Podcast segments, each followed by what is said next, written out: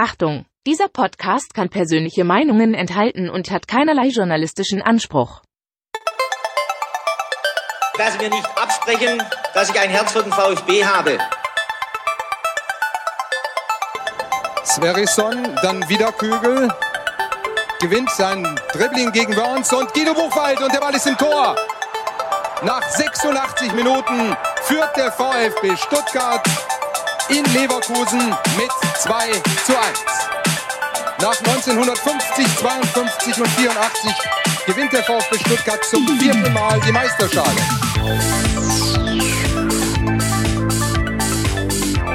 Jetzt müsste der Ball endlich noch einmal hereinkommen. Jetzt kommt er weit nach hinten auf Hitzelsberger!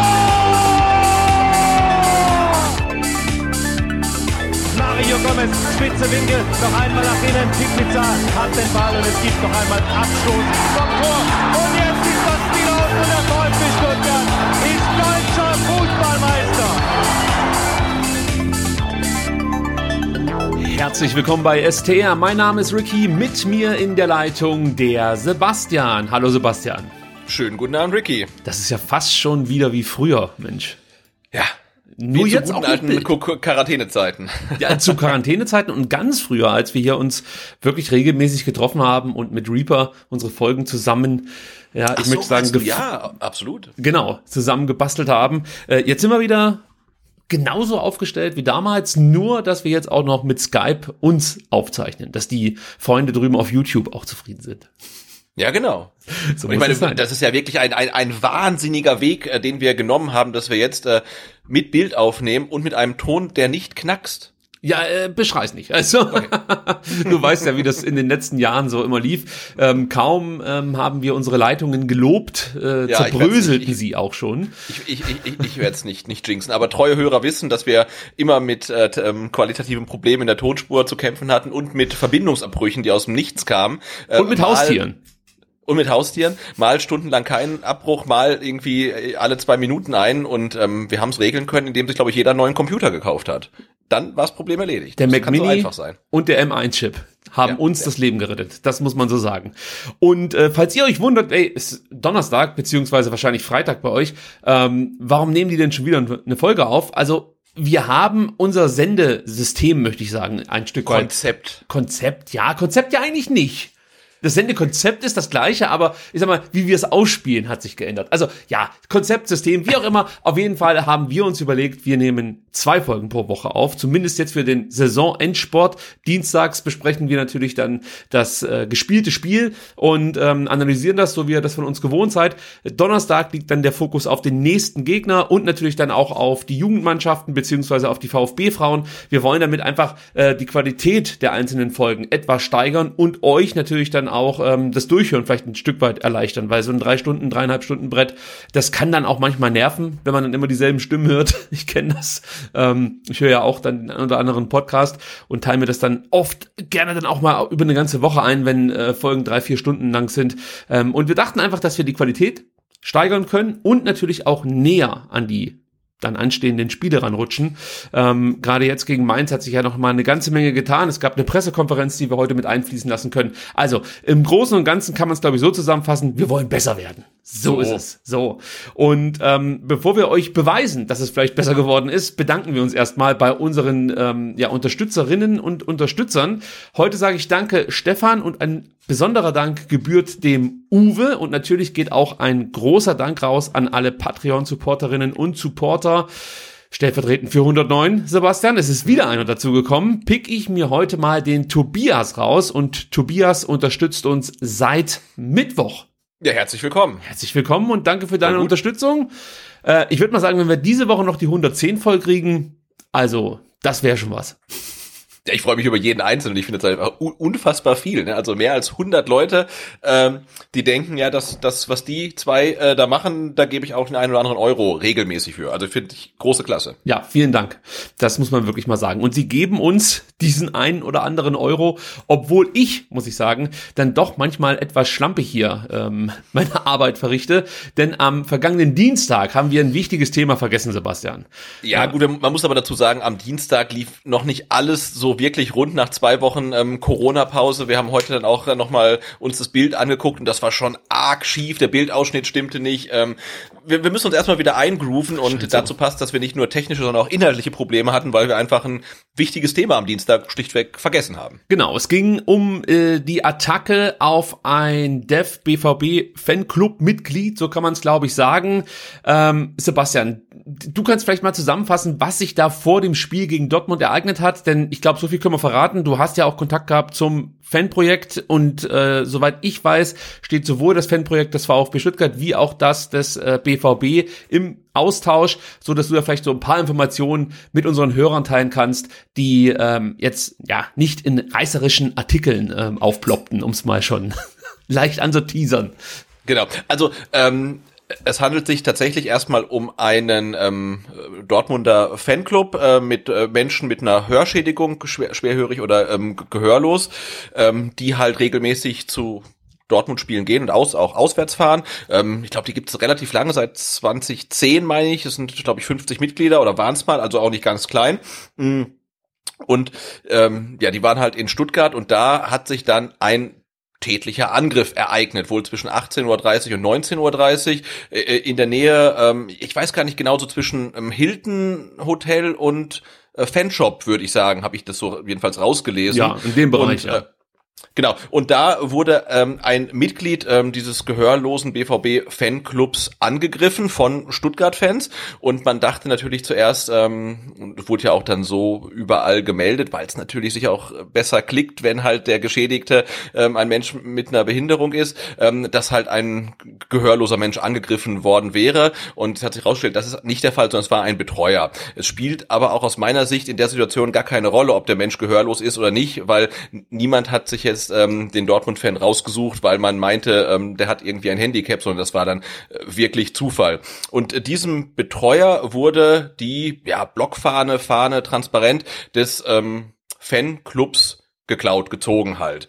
Und äh, nicht nur das, sondern es gab halt auch wirklich wohl auch ohne Warnung und ähm, ohne Vorgeplänkel gab es halt einen tätlichen Angriff auf diesen Betreuer und das natürlich eine Sache, die nicht ähm, passieren darf. Ja, ja, die, also ich schick, schick gleich eins vorweg. Ja, Ich weiß. Natürlich, kein Mensch ähm, sollte irgendjemand anderem ähm, ja aufs Maul schlagen. Keine Frage. Es gibt, ähm, ich sag mal, ich weiß sowieso, das fällt mir auf die Füße, aber ich möchte einfach sagen, wenn du zu einem Fußballspiel gehst, ja, und ähm, bist, sag ich mal, Teil der Auswärtsfans, dann ist es eigentlich immer ratsam, nicht unbedingt mit deinen Fahnen und mit deinen Bannern ähm, sehr stolz, sage ich jetzt mal, äh, rings ums Stadion herumzulatschen. Außer du bist natürlich in einer großen Gruppe, ähm, ja, mit mit mit deinen Fans zusammen, dann wird ja wahrscheinlich nichts passieren. Aber jeder, der schon mal auswärts gefahren ist, weiß, dass man da immer so ein bisschen aufpassen soll. Ich möchte ihm jetzt nicht die Schuld zusprechen. Also das ist kein Victim Blaming oder so, ja, nicht falsch verstehen. Es ist aber sehr mutig, das kann ich schon mal vorwegschicken. Also wirklich auf der Mercedesstraße mit einer Blockfahne durch die Gegend zu laufen, egal wie stark es geregnet hat oder nicht. Und ähm, du hast es gerade eben schon angesprochen, diesen Fanclub gibt es seit über zehn Jahren. Ja, und auch die wissen mit Sicherheit, wie man sich bei Auswärtsfahrten eigentlich verhalten sollte. Jetzt kann es vielleicht sein, dass er zum ersten Mal dabei war, diese Fahne bekommen hat. Ich würde mich wundern, wenn es so wäre, weil solche Fahnen werden eigentlich ähm, schon, äh, ich, also die, die kriegt nicht jeder mit. Also das Ja. sind dann in der Regel schon Leute, die lange dabei sind. Und ich frage mich halt wirklich, wie das passieren kann. Also ich möchte ihm jetzt nicht die Schuld geben. Ich frage mich einfach, wie kann das passieren, dass du mit so einer Blockfahne ähm, tatsächlich auf der Mercedesstraße unterwegs bist ähm, und, und die so zur Schau stellst. Es gab ja auch eine Historie zwischen VfB-Fans und BVB-Fans, die sich gegenseitig Schals, Blockfahnen, alles Mögliche schon äh, geklaut haben. Und auch Ich glaube, man muss dazu ja erstmal vielleicht noch so einordnend erwähnen, dass ja das ähm, Klauen, Ziehen, wie auch immer, ähm, von Fan-Devotionalien unter Ultras ja ja, das ist halt äh, Das eine passiert. Gepflogenheit. Ja. Das passiert und das wird auch von ähm, beiden Seiten oder von allen Seiten eigentlich akzeptiert. Man ähm, muss aber, ich, ich, möchte ganz kurz Ja? wichtig eins einordnen, weil das ja auch schon mal in den Stuttgarter Nachrichten ähm, komplett nach hinten losging, als sie dieses Thema aufgegriffen haben. Es werden hier keine normalen Fans, keine Kinder oder sonst irgendwas, werden die Schals abgenommen oder aufs Maul geschlagen. Sowas passiert nicht. Das ist ein Ding zwischen diesen Ultragruppierungen. Kann man vielleicht ein Stück weit mit der Hooligan-Szene vergleichen, wo man sich halt auch äh, verabredet und gegenseitig auf die Fresse schlägt. Muss man das gut finden? Nein, muss man Ja. nicht. Aber in der Regel sind, äh, sag ich mal, Passanten und Außenstehende davon ausgeschlossen. Also, wie gesagt, wenn du mit deinem Schal, ja, mit deinem Dortmund-Schal über die Mercedesstraße läufst, kriegst du in der Regel keiner aufs Maul, ja. Wenn ich aber alleine, wenn ich alleine jetzt zum Beispiel nach Gladbach fahren würde, dann würde ich jetzt, wenn ich komplett allein da unterwegs wäre, jetzt nicht unbedingt mit dem Schal schwenkend, ja, Richtung Stadion laufen und laut VfB, VfB schreien, äh, weil ich halt davon ausgehen würde, dass dann vielleicht mal irgendein Vollhorst kommt und mir eine aufs Maul schlägt. Ist das gut? Nein. Passiert das? Ja. Passiert das nur beim Fußball? Nein. Das passiert überall. Das passi in, in jedem Club kriegt jeder irgendwie mal auf die Fresse, nur weil er irgendeine Frau blöd anschaut oder sowas in der Art. Und da wird halt nicht so ein Gewese drum gemacht. Ich kürze das jetzt hier mal so ein bisschen ab. Das ist scheiße. Das ist richtig scheiße, was da passiert ist, weil ein Mensch verletzt wurde, offensichtlich. Ja, ähm, da ermittelt jetzt noch die Kriminalpolizei. Deswegen muss man natürlich da abwarten, wie das alles genau gelaufen ist. Aber es ist scheiße, keine Frage. Es ist aber auch kein Weltuntergang. Das muss man dazu sagen, äh, Sebastian. Also das ist meine Meinung dazu. Genau, ich glaube, das eigentliche Problem an der Sache ist, ähm, dass natürlich dieser ähm, gehörlosen Fanclub genau das ist, was ich gerade sagte, nämlich ein Fanclub. Das sind keine Ultras, sondern es ist ein Fanclub. Und offensichtlich ähm, wurde äh, halt dieser Fanclub von Stuttgarter Fans, von Stuttgarter Ultras vermutlich, für andere Ultras, für Dortmunder Ultras gehalten. Und ich glaube, man kann das Ganze als Missverständnis einordnen. Das hilft natürlich dem Typen, der dann Schmerzen hat, nicht wirklich. Also der hat trotzdem auf die Nase bekommen. Das ist halt wirklich bedauerlich. Ähm, aber wie man hört, äh, sind ja wirklich beide Seiten halt nicht wirklich glücklich ähm, mit der ganzen Aktion. Und ähm, wie man auch hört, ist ja diese Fahne wohl auch dann mehr oder weniger auf dem Weg von Stuttgart nach Dortmund. Und ich glaube, dann kann man einen Haken an die Sache machen. Ja, scheiße gelaufen, passiert, äh, sollte nicht passieren. Aber ich glaube, ja, im Umfeld vom Stadion äh, wird das auch nicht zum letzten Mal passiert sein. Und ähm, dazu kommt halt auch, dass die Stuttgarter Ultras und die Dortmunder Ultras halt auch ähm, das Gegenteil einer Fanfreundschaft pflegen. Ich weiß nicht, ob man das Fanfeindschaft nennen kann, ähm, aber gerade die Stuttgarter sind halt auf äh, Schwarz-Gelb halt wirklich sehr, sehr schlecht äh, ähm, anzusprechen, äh, weil es, das ist jetzt auch schon länger her, ähm, 2010 war das, äh, haben äh, Dortmunder Ultras ähm, auch äh, Fahnen der Stuttgarter Ultras geklaut, aber nicht auf offenem Feld oder im Stadion, sondern sie sind ähm, mehr oder weniger in die Räume im Stadion ähm, eingebrochen. Und ähm, das wird dann nicht nur von den Stuttgarter Ultras, sondern allgemein als relativ ehrenlos angesehen, weil ähm, das quasi mehr oder weniger so ein Safe Space sein sollte, wo man halt nicht ähm, irgendwie dann zu Werke geht. Und das ist passiert. Und seitdem ist die Stimmung da schon sehr aufgeheizt. Und wenn man dann natürlich eine schwarz-gelbe Fahne äh, direkt vor der Cannstatter Kurve sieht, ähm, dann ist die Zündschnur, glaube ich, einfach ein bisschen kürzer ähm, als bei anderen Gegnern. Wollen wir damit Soll keine Entschuldigung sein, aber äh, eine Einordnung. Ja, und ich will es damit auch relativieren. Ja, ich möchte es tatsächlich damit relativieren, denn wenn ich schon wieder diese Artikel äh, äh, letzte Woche da gelesen habe oder gesehen habe, dass da habe ich schon das Kotzen gekriegt. SWR auf ihrem YouTube-Kanal machen direkt mit dem Bild von diesem blutenden Fan äh, Ja. äh, auf, wo ich mir denke, ey, wie billig ist das denn? Die Bildzeitung schreibt davon, dass ein gehörlos, ein gehörloser Fan zusammengeschlagen wurde. Da wurde noch nicht mal recht, richtig recherchiert. Es geht nur wieder darum, die Fankultur in Verruf zu bringen. Fickt euch, ohne Scheiß, das geht mir einfach auf den Sack. Dann recherchiert ordentlich, äh, arbeitet das auf, bringt vielleicht auch die Informationen mit rein, die unter Umständen dann auch einem Leser helfen, das etwas anders einordnen zu können, weil so entsteht wieder ein Bild, dass da ja marodierende Horden vor dem Stadion gegnerische Fans abpassen und denen auf die Fresse hauen. Das ist nicht so. Ihr braucht keine Angst haben um eure Kinder, um eure Frauen und auch grundsätzlich nicht um eure Familien. Das passiert in der Regel nicht. So. Das wollte ich noch kurz loswerden. Und wer sich wundert übrigens, warum da keine Polizei eingegriffen hat, die haben Besseres zu tun, denn die müssen Pyrosünder jagen. Das müssen wir auch noch ganz kurz erwähnen. Haben wir letzte Ausgabe auch so ein Stück weit vergessen. Ihr habt es mit Sicherheit gesehen. Wenn nicht, ähm, blenden wir euch jetzt kurz ein Bild ein. Es gab Pyro im Dortmunder Block. Da flog nicht eine Fackel oder so, sondern die wurde einfach gehalten. Sah meiner Meinung nach ähm, recht richtig cool aus. Also war nur, ich mag's halt, wenn Pyro im Stadion gezündet wird, solange die in der Hand bleibt und nicht irgendwie geworfen wird, kann ich damit sehr sehr gut leben. Und ähm, ist klar, die Leute, die Pyro zünden, müssen damit rechnen, dass sie ähm, ermittelt werden und Stadionverbote bekommen etc. pp.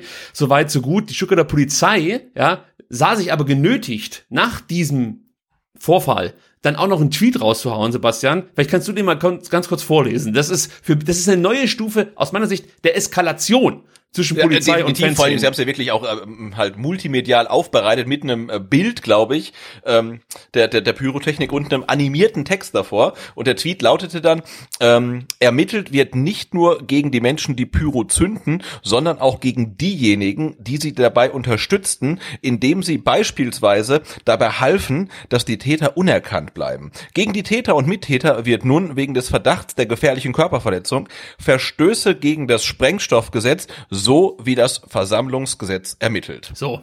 Das heißt also, wenn du irgendwie im Block stehst und hältst vielleicht noch nicht mal wissentlich einfach so ein Tuch, das dann ähm, dabei hilft, dass sich die Leute, die Pyro zünden, zum Beispiel eine Maske aufsetzen oder so, bist du in Zukunft Mittäter. Ja, also wir haben ein ganz prominentes Beispiel mal in Hamburg erlebt. Ähm, ich glaube, es war der letzte Spieltag. Ähm, welche, welches Jahr war das, als Dortmund, äh, als Hamburg abgestiegen ist? Auf jeden Fall, das war in dieser Saison, als sie abgestiegen sind. Dann haben sie so ein Banner ähm, über die komplette Fanschar, sag ich mal, gezogen und haben sich drunter umgezogen, haben sich äh, Skimasken aufgesetzt und haben dann anschließend ähm, so Rauchtöpfe, meine ich, gezündet und glaube auch Pyro.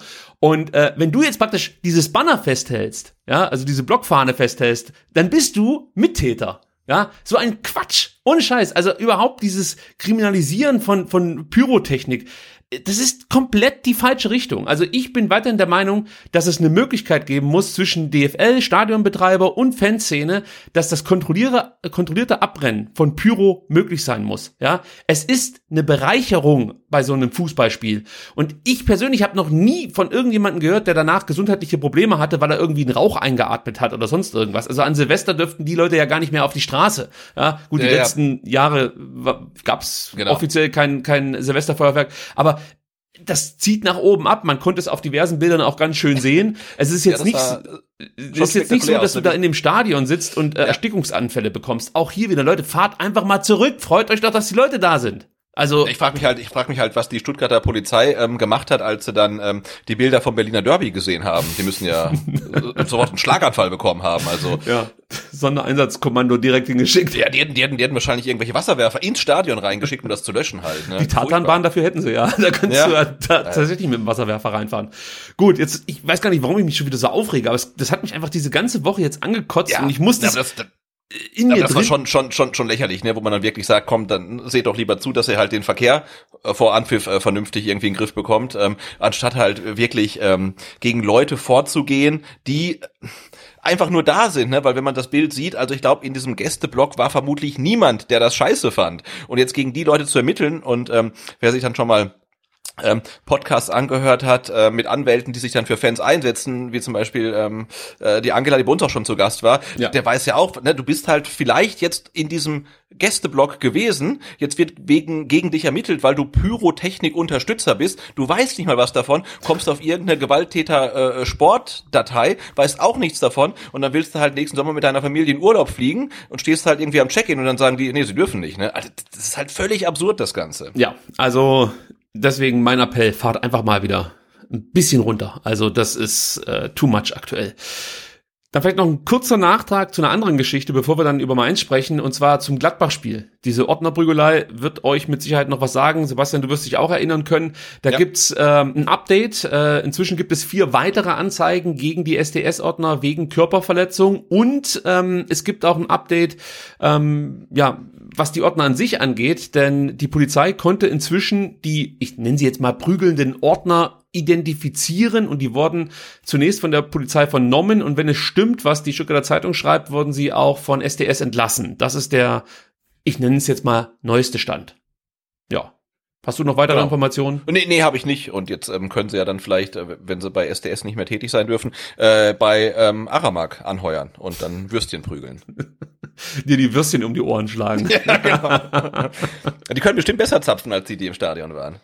Das könnte ich mir gut vorstellen, ja. Ob sie die Würstchen besser grillen können, das stelle ich noch in Frage. Ähm, aber mal sehen. Vielleicht probiere ich ja nächstes, äh, beim nächsten Heimspiel dann so eine Wurst. Ähm, aber ich gehe davon aus, dass die Schlangen nicht kürzer werden und ich diese Saison keine Stadion. Ja, das, wird das wird doch ein bisschen dauern, ja. Es ist sowieso ein Fiasko. Endlich gibt es die optimierte Stadionwurst und dann hast du kaum eine Möglichkeit, die zu essen. Ich habe es ja einmal probiert gegen Union und war dann gar nicht so begeistert von der Stadionwurst. Aber ich habe noch äh, die leise Hoffnung, dass es einmal klappen könnte. Ich habe ja noch zwei Optionen. Ja, aber auch die perfekt ausgetüftelte Wurst ist halt nur so gut wie der oder diejenige, der oder die sie grillt. Und wenn der es halt nicht kann, dann, hm, ja. Tja, so sieht's aus. Gut, Sebastian, dann lass uns mal auf den nächsten Gegner schauen, auf Mainz. Wir haben ja am Dienstag schon ähm, die Lage der Liga bearbeitet, deswegen jetzt hier nur noch mal ganz kurz die Ausgangslage. Ähm, Augsburg trifft am Samstag auf Hertha. Das ist das Duell, das uns natürlich besonders interessiert. Jetzt frage ich noch mal nach. Du hast ja auch ein bisschen Zeit gehabt, dir Gedanken zu machen. Ähm, was wäre denn ein Wunschergebnis zwischen Augsburg und Hertha? 5-0. Gehe ich sofort mit. Ja. Nein, also ich denke, es ist äh, Bielefeld, Berlin, VfB. Also Ja, das ist es. Das, das ist der Dreikampf. Ähm, ähm, einer davon bleibt direkt drin, einer geht direkt runter, einer bekommt die Relegation. Äh, Augsburg, wenn Augsburg jetzt gegen, gegen Berlin verlieren sollte und wir gewinnen gegen Berlin, dann ist es vielleicht wieder ein Vierkampf, aber ich würde Augsburg aktuell einfach rausnehmen und mich auf ähm, Berlin und Bielefeld konzentrieren und insofern wäre mir tatsächlich ein ähm, klarer Augsburg-Sieg äh, am liebsten, der Berlin noch äh, weiter ins ähm, Desaster schubst. Also ja, ich gehe da komplett mit. Ähm, wenn der VfB gewinnt, ist es mir egal, wie es ausgeht zwischen Augsburg und Hertha. Ja. Ähm, aber ja, es wäre mir, glaube ich, schon lieber, wenn, wenn die Hertha da komplett versackt. Also so ein 5-0, das wäre, glaube ich, wirklich der Sargnagel. Und dann geht's wahrscheinlich tatsächlich nur noch zwischen Bielefeld und Stuttgart darum, wer in die Relegation muss. Die Bielefelder treffen am Sonntag, meine ich, ist das, äh, auf Bayern. Ähm, Ja, machbar, ne? Für Bielefeld, ja, Ja, aktuell. zu Hause, Heimspiel. Ist, ist Bayern schlagbar, habe ich auch das Gefühl. Ich habe mir das Champions League Spiel Ja. heute Mittag nochmal angeschaut zwischen ähm, Villarreal und Bayern München und äh, die haben es ja nicht so schlecht gespielt, muss man ganz ehrlich sagen, aber das bringt dir ja nichts, wenn du die Tore nicht machst. Ähm, ich, Und ich, Bielefeld ist ja mehr oder weniger das äh, Villarreal der Bundesliga und ich würde sagen, Nagelsmann, der wackelt. Also ja, wer kommt denn dann? Pellegrino Matarazzo, Sebastian. Du musst vorsichtig sein, was du dir wünschst. Also lass den Nagelsmann da noch weiter stümpern, das passt schon. Es erhöht auch die Chancen für andere Mannschaften, dann irgendwann mal Meister zu werden. Ich weiß jetzt noch nicht, welche Mannschaft das sein soll, aber mal gucken, was sich noch so ergibt. Gut, ähm, für alle, die schon Sorge haben, was ist denn am Samstag? Gibt's das Fanradio? Nein, es wird kein Fanradio geben, aber Sebastian, du bist in Mainz. ich bin äh, live äh, in, vor Ort, ja. Ja, wie kommt's denn dazu? Ähm, weil ich äh, morgen am Karfreitag äh, Radfahren bin ähm, in der Nähe von Frankfurt oder eigentlich direkt in Frankfurt und dann dachten der Frank und ich uns, na wenn wir eh schon in Frankfurt sind am Karfreitag, dann ähm, buchen wir doch ein Hotel und gehen am Samstag äh, in den Baumarkt. Also voller Vertikal. Acker. Genau, voller Vertikalpass und STR-Support im Stadion. Das gefällt mir gut. Und äh, wie ihr es von letzter Woche gewohnt seid, gibt es natürlich jetzt auch wieder einen kleinen Service-Block. Okay, ich gebe zu, es war ein bisschen laut. Ähm, ich mache jetzt wieder hier einen auf Radiomoderator und kann euch sagen, Corona-Regeln gibt es nicht mehr, deswegen können wir das relativ schnell übergehen. Aber wir haben das Wetter für euch. Sebastian, freu dich auf sonnige 15 Grad. Das hört sich doch gut an, oder? Total. So sieht's Aber es ist aus. eine schwierige, schwierige Temperatur, ne? Ist das schon, ist das schon T-Shirt oder noch ähm, Pullover? Das ist T-Shirt auf Nee, nimm äh, einen Pullover mit, dann kriegst du die Bengalos besser rein. So, da haben wir den Block auch äh, erledigt. Aber ich mag, ich mag, ich mag den Service-Block und ich ähm, äh, mochte jetzt auch wirklich am Anfang unseren Blaulicht-Block eigentlich. Ja, das können wir, den Blaulichtreport und den Serviceblock, den führen wir Donnerstag, donnerstags ein. Das, das finde ich gut. Ja, absolut. gut, ähm, also es geht nach Mainz und ich habe mir natürlich so ein paar Gedanken gemacht, wie muss dieses Spiel angehen, rein taktisch und so. Da gibt's natürlich dann nachher auch noch eine, ähm, ja, eine kleine Analyse von uns. Ähm, aber eigentlich kommt's jetzt aktuell wirklich nur noch darauf an, dass du mit Leidenschaft und, und Einsatzwillen, sage ich mal, deine Spiele bestreitest. Ich, ich glaube wirklich nicht, dass man jetzt noch groß ähm, über ja so Nuancen und, und taktische Feinheiten was erreichen kann, sondern du musst jetzt wirklich mit dem Brechhammer dahin. Ähm, sagt man das so? Ja, oder? Nee, Brechhammer? ähm, entweder man nimmst das Brecheisen oder äh, den, den Hammer. Den Aber der Brechhammer finde ich auch Brechhammer. gut. Der Brechhammer wäre dann wahrscheinlich eine Bildschlagzeile, wenn sich, weiß Ja. nicht, der Wendler irgendwo übergibt oder so. Brechhammer ist, ist, äh, klingt irgendwie nach Norovirus oder so. Ja. Brechhammer. Das könnte- Oder es könnte ein neuer Avengers-Teil sein, der Brechhammer. Ja, gut, also wir wissen es jetzt, äh, Sebastian nimmt das Brecheisen mit und der Frank den äh, Vorschlaghammer. Ja, genau. und ich wollte eigentlich nur darauf abzielen, dass es jetzt darauf ankommt, dass du mit voller Energie deine Spiele bestreitest und dass das dann schon viel ausmachen kann im Saison-Endsport. Bevor ja, wir weil für Mainz, ne, die sind, kann ich, wenn ich jetzt kurz einflechten darf, die sind äh, Zehnte, haben jetzt sechs Punkte auf die auf den Conference League Platz. Also ich glaube, bei denen könnte ja auch so langsam die Spannung nach einer guten Saison so ein bisschen schwinden und da muss der VfB äh, umso mehr ähm, Einsatz dann zeigen. Ja, Bo Svensson hat heute gesagt, es gibt diesen tabellarischen Druck nicht. Ähm, Aha. Ja, aber natürlich äh, sieht er schon seine Aufgabe auch, jetzt hier nicht irgendwie Wettbewerbsverzerrung oder so zu betreiben. Und äh, es geht weiterhin um 15 Punkte, die man holen möchte. Und rein theoretisch wäre natürlich auch noch ein Platz im internationalen Business möglich. Also man versucht da die Spannung hochzuhalten. Was ich dann interessant fand, bei der Pressekonferenz fragte dann ein Journalist, ob es denn vielleicht ein Ansporn sei, äh, wenn man gegen Stuttgart gewinnen würde, dann den Klassenerhalt sicher zu haben. Und dann sagt Bo Svensson, pff, da machen wir uns schon lange keine Gedanken mehr drüber. Also Klassenerhalt ist abge äh, ab, ja, abgehandelt. Und ja, aber das Ding ist halt wirklich, du musst jetzt diese Spannung irgendwie in diese Mannschaft bringen. Ja, ja da können wir gleich drüber sprechen. Wir hören uns jetzt mal ganz kurz Bo Svensson an, wie er so über den VfB Stuttgart denkt. Und dann reden wir über Bo Svenssons Mannschaft. Ist klar, dass der Endo ein sehr wichtiger Spieler ist für Stuttgart. Und ähm, der marschiert immer, geht vorne vor, vorne weg und ähm, hat eine brutale Mentalität, gute Ausstrahlung und ähm, ist nicht einfach den Kapitän zu ersetzen. Trotzdem haben die natürlich auch andere gute Spieler, die, die agieren in letzter Zeit auch ähm, schon schon besser. Ähm, die haben eine schwierige Saison hinter sich mit mit viele Ausfälle von von Schlüsselspieler und und damit äh, auch nicht so Rhythmus gefunden, haben auch Pech in einige, einige Spiele dann auch richtig gehabt.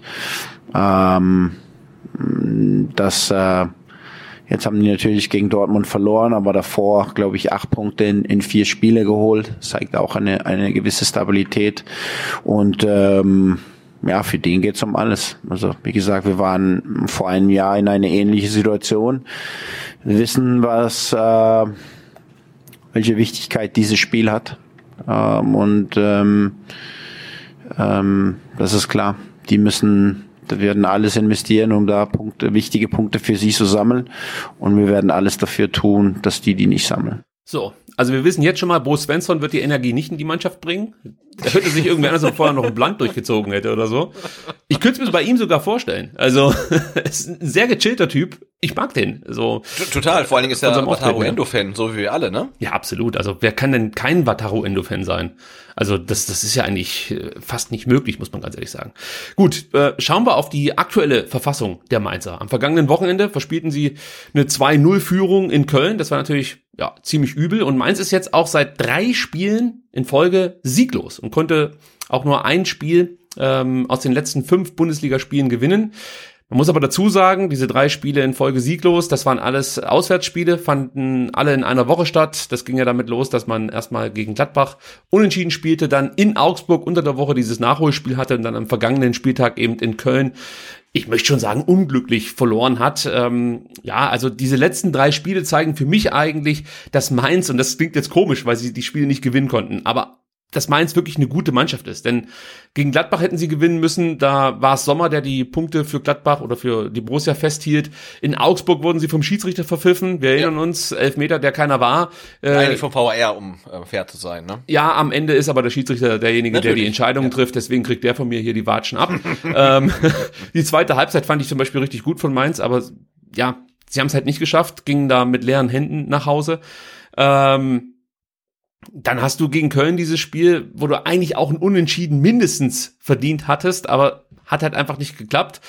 Deswegen Mainz ist nicht so schlecht drauf, wie es jetzt vielleicht den Anschein macht. Äh, es ist eher eine Ergebniskrise, Sebastian. Und ich finde, wir sollen jetzt, sollten jetzt darauf hoffen, dass sich die Leistung der Mainzer den Ergebnissen anpasst. Du kennst das ja. Also das ist oft so. Ja, ja das wäre jetzt perfekt für uns, denn das würde uns ähm, das Spiel gegen Mainz deutlich erleichtern. Da hätte ich nichts dagegen. Das kann ich dir schon mal sagen.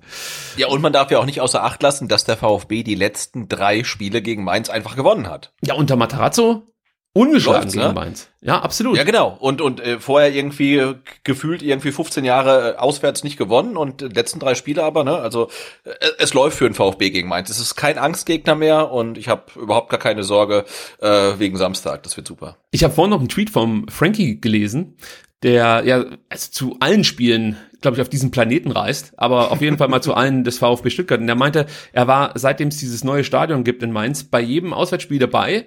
Immer verlor der VfB, bis auf einmal. Und da ähm, war halt aufgrund von Corona die Anreise Ja, klar, für ihn nicht Geisterspiel. möglich. ja. Ja. Nee, es war kein Geisterspiel, ich erinnere mich noch, das war das äh, als, als ähm, hier dieser Verrückte, der jetzt in Leipzig äh, mit am Start ist, ähm, wie hieß denn der nochmal? Wie hieß denn dieser merkwürdige Trainer, der die Mannschaft komplett verloren hat? Nicht Bayer Lorzer. Bayer Lorzer, genau so hieß er. Der war da noch Trainer, also er Genau, saß auf der genau. Bank, so muss man sagen. Ja. Und es war so ein, so ein ganz kleines Kontingent äh, an Karten verkauft. Ah, Äh, okay. ja, und dann saßen dann wieder die Kasper mit ihren Bemalungen ähm, da auf der Tribüne. Meins ist für mich sowieso, meins ist für mich eigentlich die Sacklaus der Bundesliga. Muss ich ganz ehrlich sagen. Also du brauchst sie nicht, du wirst sie nicht so richtig los, ja. Sie ist halt einfach da. Ähm, aber, aber keiner mag sie. Und deswegen, Mainz, mit Mainz kann ich nichts anfangen, aber du hast es schon richtig gesagt. Materazzo ähm, hat irgendwie immer gute Antworten, ähm, wie man Mainz so bespielen kann. Und ich würde sagen, sonst machen wir es ja so, dass wir erstmal erzählen, was wir so über den Gegner wissen. Diesmal drehe ich es ein bisschen um und lass erstmal mal Materazzo erzählen, was er so über Mainz zu sagen hat, weil vielleicht können wir uns da noch so ein bisschen was abgucken. Ja, Mainz äh, ist eine, eine heimstarke Mannschaft, die viel, viel Power und Intensität in ihrem Spiel äh, hat und, und bringt und nimmt die Zuschauer auch überragend mit. Äh, es wird wichtig sein, nicht, nicht in Mainz in ihrer Stärken äh, zu spielen, äh, beziehungsweise ihren Stärken zu, zu erkennen und die versuchen bestmöglich auszuschalten. Das heißt, in frühzeitige Tiefersicherung bräuchten wir ein, ein Verhalten nach Ballgewinn, die Mainz nicht in ihrem Gegenpressing auch kommen lässt, auch im eigenen Ballbesitz äh, die Räume zu sehen, äh, die ja mit angemessenes Risiko bespielt werden können. Äh, und was uns auch erfolgreich gemacht hat gegen Mainz in die Spiele davor war, dass wir dass wir uns extrem gewehrt haben und auch selbst Power auf den Platz gebracht haben. Das wird auch Ausschlag geben. Diese Intensität, äh, die die Zweikämpfe zu führen, mit die Zweikämpfe zu führen, wird ausschlaggebend äh, für das Spiel, unabhängig von der taktische, taktische Ausrichtung. Ja, soweit Pellegrino Matarazzo. Ja, Sebastian, ich denke, die Spielweise der Mainzer unter, unter Svensson ähm, dürfte den meisten klar sein. An erster Stelle stehen halt einfach die Grundtugenden, Laufbereitschaft, Aggressivität, Zielstrebigkeit, Teambewusstsein, Mut. Das zeichnet einfach die Mainzer aus. Ste defensiv stehen sie kompakt, offensiv setzen sie auf hohes und aggressives Pressing und haben dann mit Burkhardt und Onisivo gleich zwei gefährliche Stürmer, äh, die beide bereits über zehn Scorer Punkte sammeln konnten. Also das ist schon bemerkenswert, muss man sagen. Ja, und von der Formation her setzt äh, Bo Svensson eigentlich immer auf eine Dreierkette und dann auf ein Fünfer Mittelfeld. Und dieses Fünfer Mittelfeld ja, agiert mal offensiver, mal defensiver. Das hängt dann einfach vom Gegner ab. Also sie passen sich da an. Auch während dem Spiel können sie da noch mal reagieren. Ähm, das ist relativ flexibel. Gefällt mir, muss ich zugeben, eigentlich ganz gut. äh, überhaupt die Spielweise der Mainzer, die, die kannst du ja nicht schlecht finden. Also das ist halt äh, Fußball pur, könnte man sagen. Die Mainzer sind die besten Balleroberer der Bundesliga. Äh, das liegt natürlich an ihrem guten Pressing und zum anderen an der Konsequenz, mit der sie dieses Pressing betreiben. Das zeichnet sie wirklich aus. Das ist eben nicht halbherzig und nicht unabgestimmt, sondern das wird mit voller Überzeugung und mit Mut vorgetragen und ähm, ja, das kann auch mal schief gehen, aber ganz oft geht's halt eben gut und ähm, das zeichnet die Mainzer für mich absolut aus.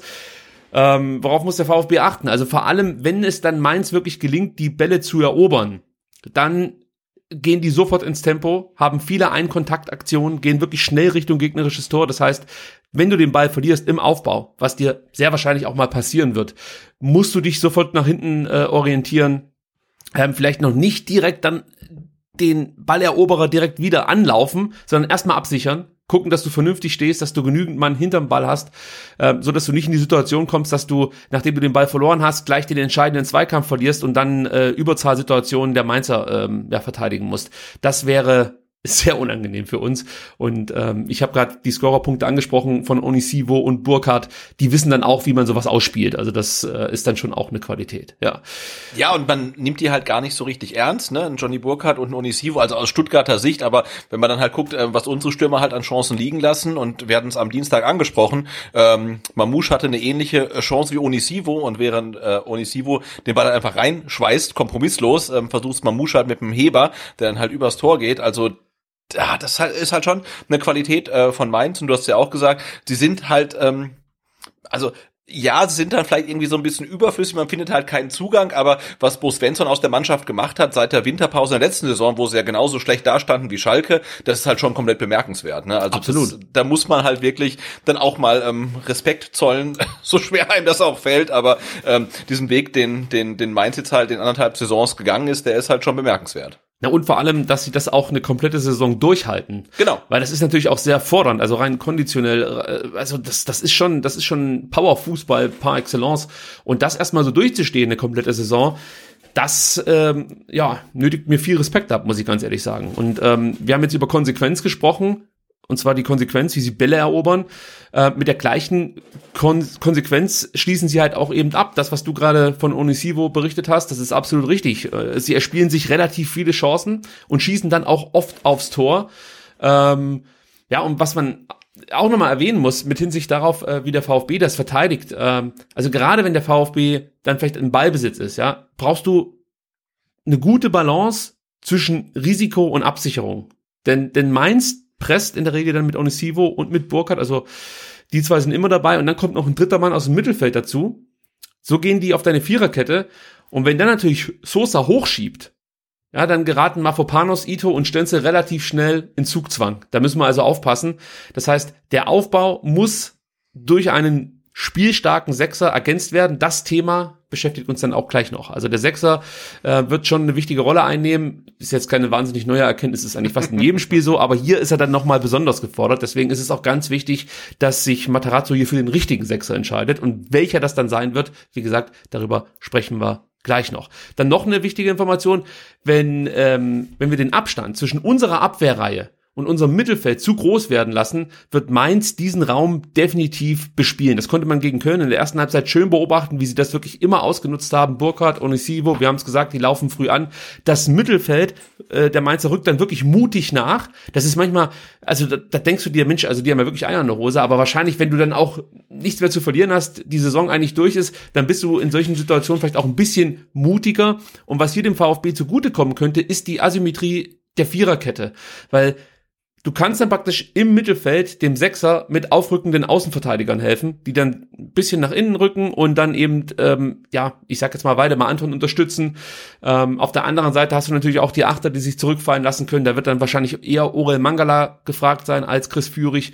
Äh, also da muss man sich gegenseitig ein Stück weit helfen, weil ich gehe halt davon aus, dass die Mainzer den Mut jetzt nicht gegen den VfB verlieren werden, sondern im Gegenteil. Unwahrscheinlich, ja. Ja. Ähm, man sollte jetzt auch nicht den Fehler machen, es hört sich jetzt so an, als wäre Mainz eine reine Kontermannschaft. Diesen Fehler sollte man nicht machen, sie wirklich nur als Kontermannschaft abzustempeln. Die können wirklich gut Fußball spielen. Also die spielen wirklich viele intelligente Pässe in die Tiefe, haben auch immer wieder gute Abschlüsse, muss man sagen. Also gerade auch von außerhalb des 16ers. Und hier muss der VfB halt wirklich diese berühmte Zone 14 entschlossen verteidigen. Ähm, gerade da hat der VfB in den letzten Spielen oder überhaupt über die ganze Saison hinweg immer wieder Schwächen gezeigt. Das Verteidigen ähm, ja, der Zone 14 und auch das Verteidigen von Distanzschüssen ist ein Problem beim VfB Stuttgart. Keine Mannschaft hat in der Bundesliga mehr Gegentore aus Distanz gefangen wie der VfB Stuttgart. Es waren eben schon acht und Mainz ist da, wie gesagt, besonders gefährlich. Und jetzt haben wir schon so viele Dinge aufgezählt. Jetzt kommt noch ein äh, blöder Punkt für den VfB Stuttgart, ein guter Punkt für die Mainzer.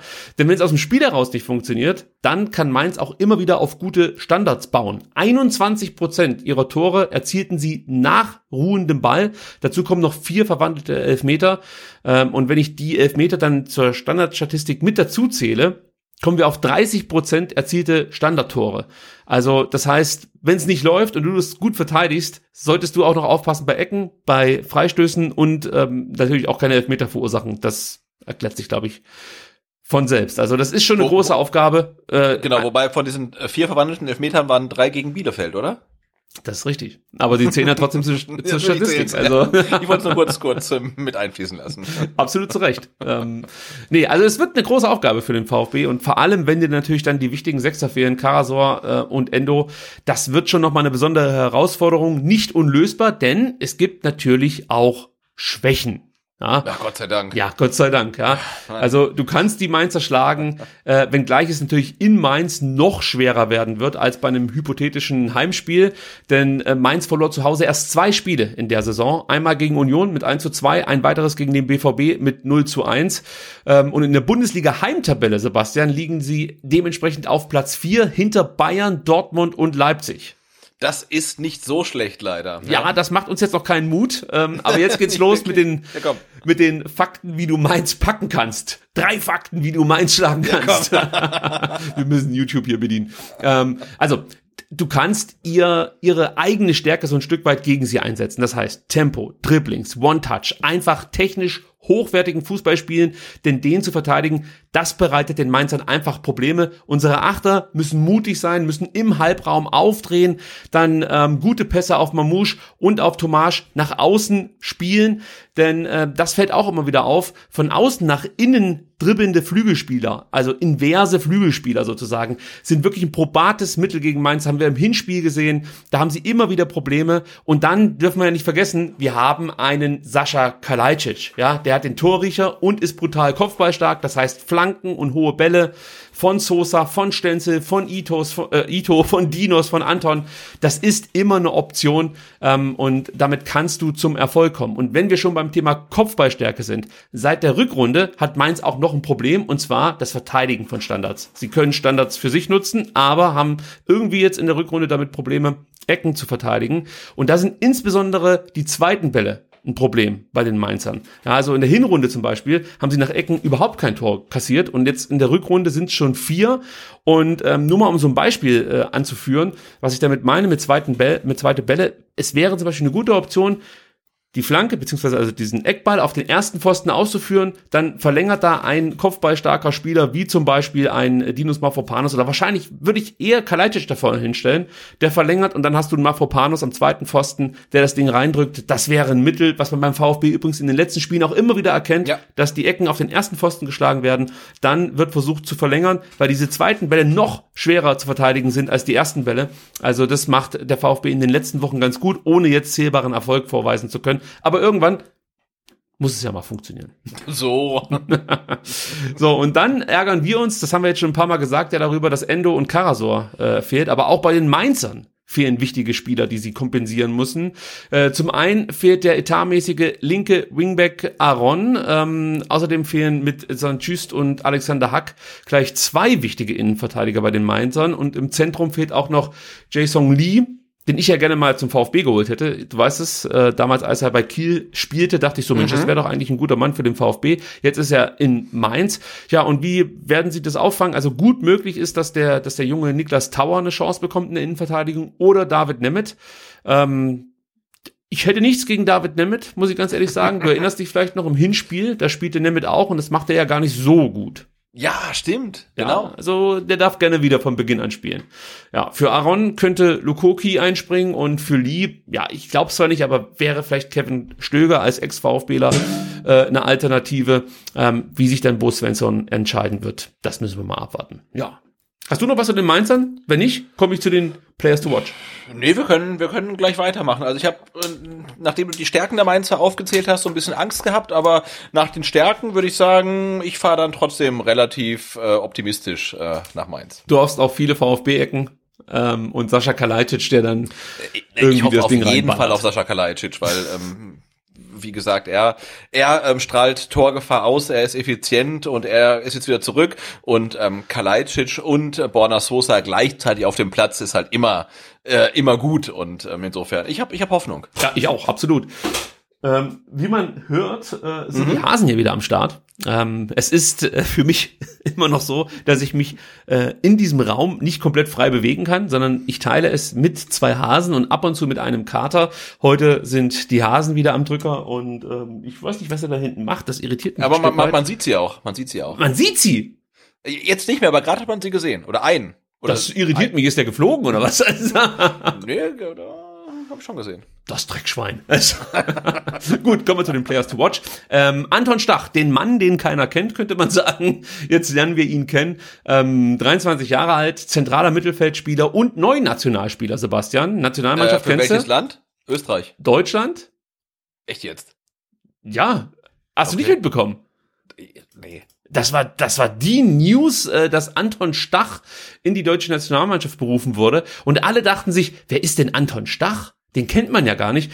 Aber also man kann ihn schon kennen, denn äh, er ist ja immerhin äh, bei, bei Kräuter Fürth wirklich wichtig gewesen in Sachen Aufstieg. Also da hat er eine große Rolle gespielt und ähm, ja, viele haben die Mainzer tatsächlich um diesen Transfer so ein Stück weit beneidet und ähm, er hatte so ein paar Anlaufschwierigkeiten, ja, ist vielleicht jetzt auch ein bisschen zu hart ausgedrückt, aber er hat sich dann wirklich festgespielt in Mainz und, und zeigt gute Leistung, muss man einfach so sagen, ist extrem kopfballstark, ballsicher, ist ein guter Balleroberer und äh, hat dazu auch noch einen guten Schuss.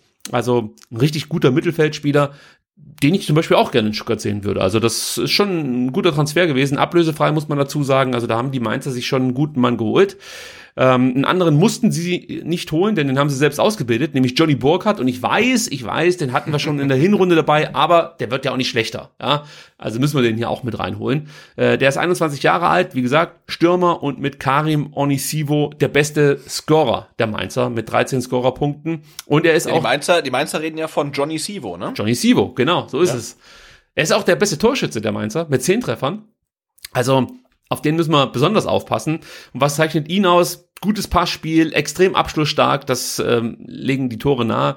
Und er ist wahnsinnig schnell und verkörpert auch diesen Mut, den wir vorhin Ja. schon ein paar Mal ähm, besprochen haben, was die Mainzer dann aus, au- auszeichnet. Und da ist äh, ja Burkhardt einfach ein Typ, der ja, der, der traut sich halt einfach auch Dinge. Der geht drauf, der, äh, der, der schnürkelt auch nicht lange rum vom Tor oder so, sondern er ballert dir das Ding halt um die Ohren und macht auch manchmal Dinge, die man so vielleicht jetzt nicht in jedem Lehrbuch findet. Äh, aber er ist damit erfolgreich. Also ich bin mal gespannt, wie lange der noch in Mainz spielt. Ähm, der müsste eigentlich bei einigen äh, Bundesligisten auf dem Zettel stehen, weil das ist so ein, so ein Stürmertyp, äh, den du nicht allzu oft in der Bundesliga finden wirst. Also der wird seinen Weg gehen, da lege ich mich jetzt schon fest und ich hoffe, dass das nicht in Mainz sein wird. Und, und auch nicht in Leipzig oder so.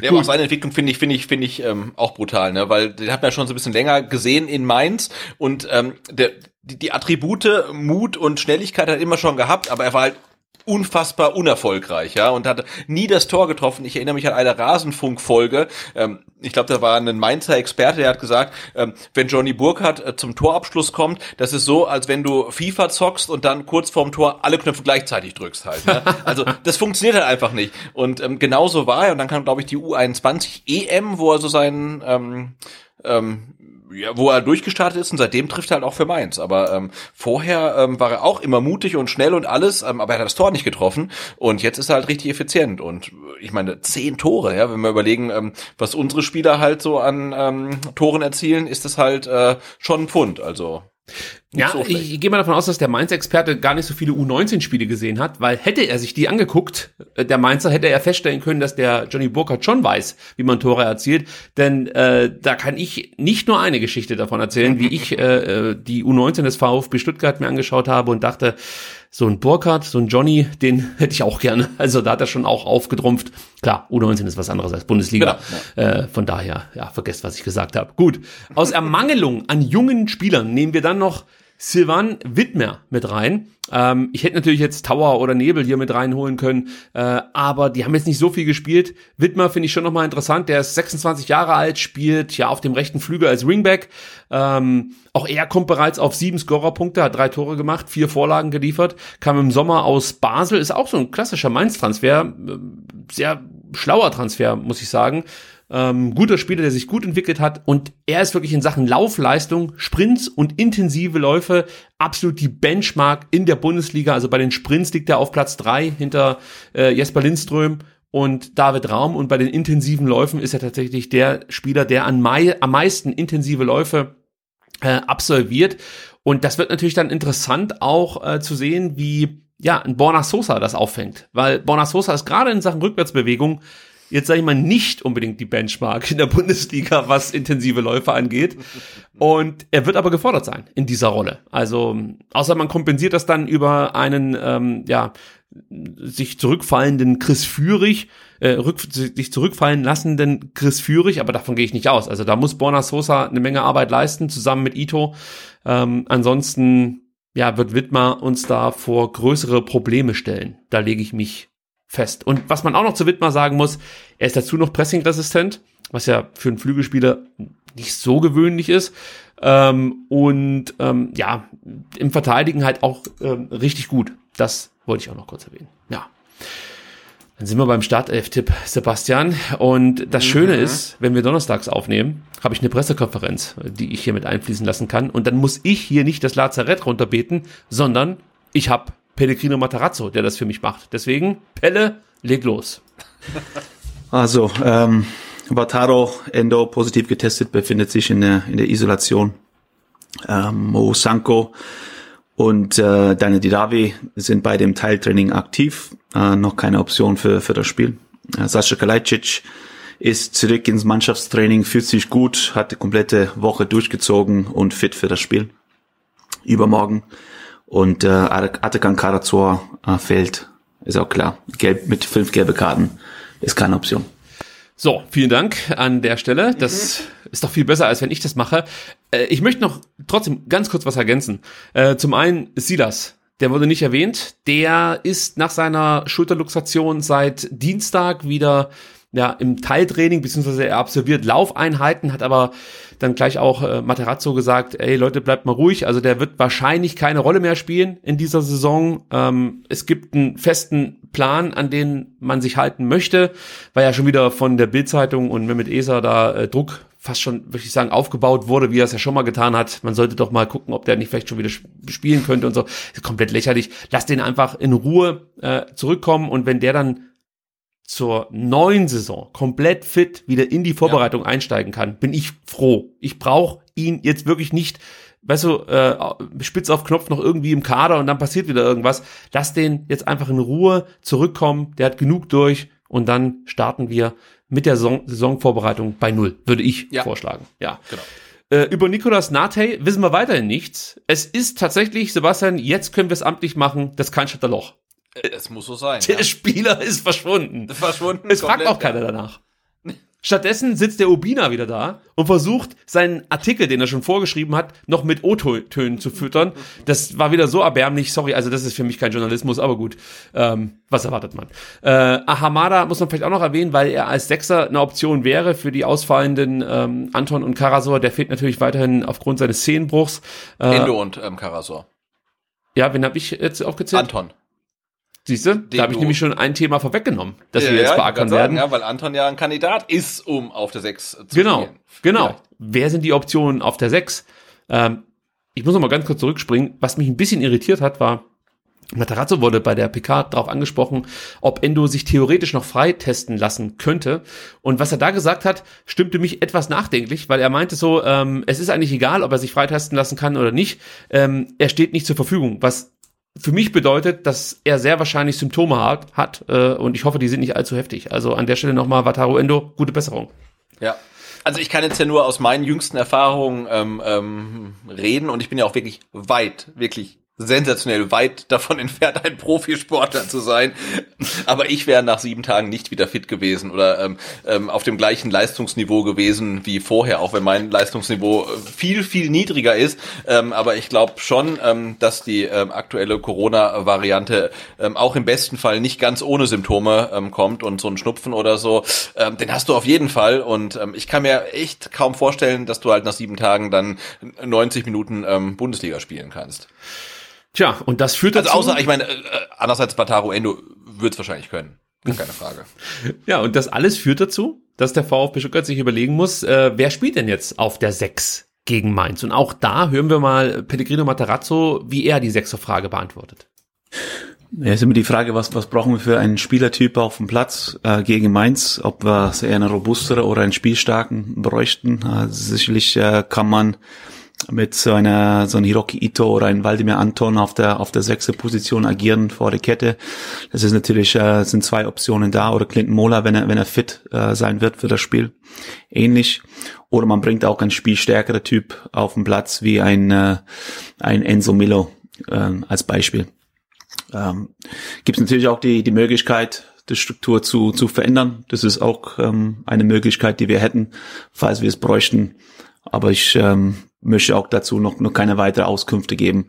Äh, Gibt es äh, sicherlich die eine Option, die überwiegt beziehungsweise die Wahrscheinlichkeit äh, steht, wer auf dem Platz stehen wird. Aber es ist noch äh, keine Entscheidung getroffen und mehr Details möchte ich nicht ausgeben. Dafür sind wir auch da, lieber Herr Matarazzo. wir hauen hier den Matchplan raus. Ähm, ja, das war ganz interessant, finde ich, denn zum Beispiel Enzo Mio habe ich überhaupt nicht auf dem Zettel gehabt, auf der 6, denn das hat er einmal gespielt in seiner äh, Karriere und zwar für Monaco in der U19, meine ich. Ansonsten eigentlich immer Achter gewesen.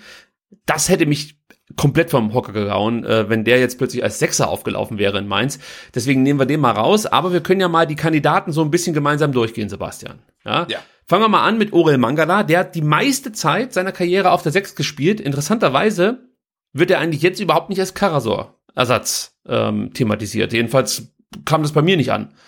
Ja, ich glaube, weil sich die Diskussion auch darauf fokussiert, wer neu in die Mannschaft rückt und dass Orel Mangala gegen Mainz auf dem Platz stehen wird, ist, glaube ich, selbstverständlich und dann ist halt die Frage, auf welcher Position. Aber ähm, natürlich kann es auch sein, dass er ein Stück nach hinten rückt, ja. Ja, auf der 6 spielt und dann vielleicht ein Enzo Mio auf der 8 für Mangala ja.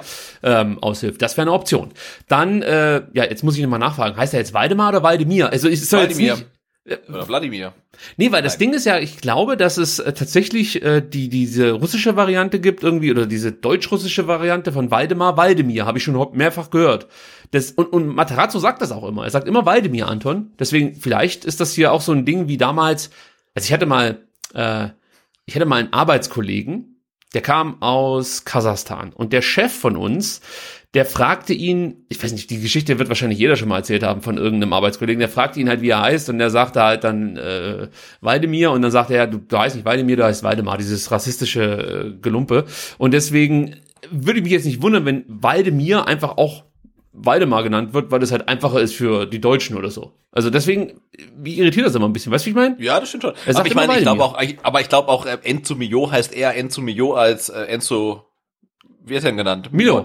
Milo, sagt er. Und das sagt übrigens auch Sven Missentat. Okay. Also, er sagt, die sagen beide immer Mio zu ihm. Also, die sprechen das so mit Tempo. Vielleicht ist das auch eine Aufforderung, so ein Stück weit in Richtung Also, also ich glaube, bei, bei, bei, bei Anton äh, bleiben wir einfach bei Waldi, okay. da können wir nichts falsch machen. Stimmt, bei Waldi, das ist gut. Also, ähm, ja, der machte natürlich für Hannover eine Menge Spiele auf der 6 und äh, kann diese Rolle auch ausfüllen, außer äh, Mirko Slomka heißt sein Trainer, denn der war damals der Meinung, dass Waldemar Anton genau diese Rolle nicht ausfüllen kann, weil er Probleme habe, ja, das organisatorisch sozusagen ähm, abzuliefern. Das würde ich jetzt so auch nicht mehr unterschreiben, weil als Abwehrchef, gerade in der Dreierkette, hat er das ja schon bewiesen, dass er das kann. Ja. Ähm, und was ihn natürlich auch immer auszeichnet, ist tatsächlich dann auch sein, sein, ja, äh, sein lautstarkes Organ, das er immer wieder einsetzt und durchaus da auch Kommandos über den Platz schreit. Also das wäre für mich so die logischste Alternative für Atakan Karasor. Dann haben wir natürlich auch noch Pascal Stenze, der in Dortmunds U19 viele Spiele auf der 6 gemacht hat. Äh, schoss damals übrigens auch einige Tore. Sven Missentat wird sich erinnern können, hat aber danach eigentlich nicht mehr auf der 6 gespielt in seiner weiteren Karriere.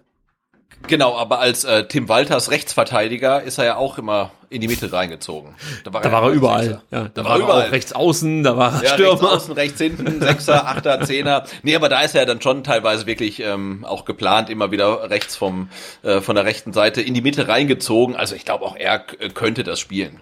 Ja, äh, ich würde ihn tatsächlich nicht auf die Sechs stellen, aber anderes Thema. Dann hat ähm, Pellegrino Matarazzo Hiroki Ito genannt. Auch da habe ich mal nachgeschaut. Der hat bislang sieben Spiele für Iwata auf der Sechs gemacht. Alle im japanischen Pokal. Keine Ahnung warum. Also es war wirklich tatsächlich nur Pokal 18 okay. und 19. Da hat er sieben Spiele gemacht für Iwata auf der Sechs. Ähm, jetzt hoffe ich einfach mal, dass Transfermarkt da die korrekten Daten wiedergegeben hat. Der, der Copa Sechser. Ja. So ist es. Clinton Mola, der nächste Mann, der sich in England einen Namen gemacht hat, auf der 6 hat er die meisten Spiele ähm, auf dieser Position absolviert, für den VfB allerdings nicht. Da machte er die meisten Spiele als Linksverteidiger und linker Halbverteidiger, aber ist natürlich auch jemand, der die 6 komplett ausfüllen kann. Ähm, der war letzte Woche im Kader. Jetzt hat Matarazzo gemeint, wenn er fit wäre, wäre er eine Op Option. Also wenn er fit wird, das hat mich auch schon wieder ein bisschen hellhörig gemacht. Ja, das klingt jetzt nicht so, als ob er komplett im Saft steht. Ja, ich hoffe, dass das nur ein Versprecher war.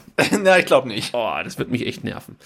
Und dann hätten wir natürlich noch das Dark Horse. Luca Bazzoli, der spielte äh, vor allem beim FSV Frankfurt auf der 6, aber auch schon beim VfB 2, machte da aus meiner Sicht eine gute Figur. Wir haben ihn gegen Frankfurt und gegen Elversberg äh, live auf der 6 bestaunen dürfen, möchte ich fast schon Ja. sagen, Sebastian. Ähm, und zuletzt war er ja zweimal im Kader, saß zwar nur auf der Bank, wurde nicht eingewechselt, aber theoretisch wäre das auch eine Option für Ja, aber ihn jetzt irgendwie reinzuwerfen, ähm, ach, das wäre so ein Magath-Move irgendwie, ne? Glaube ich nicht dran.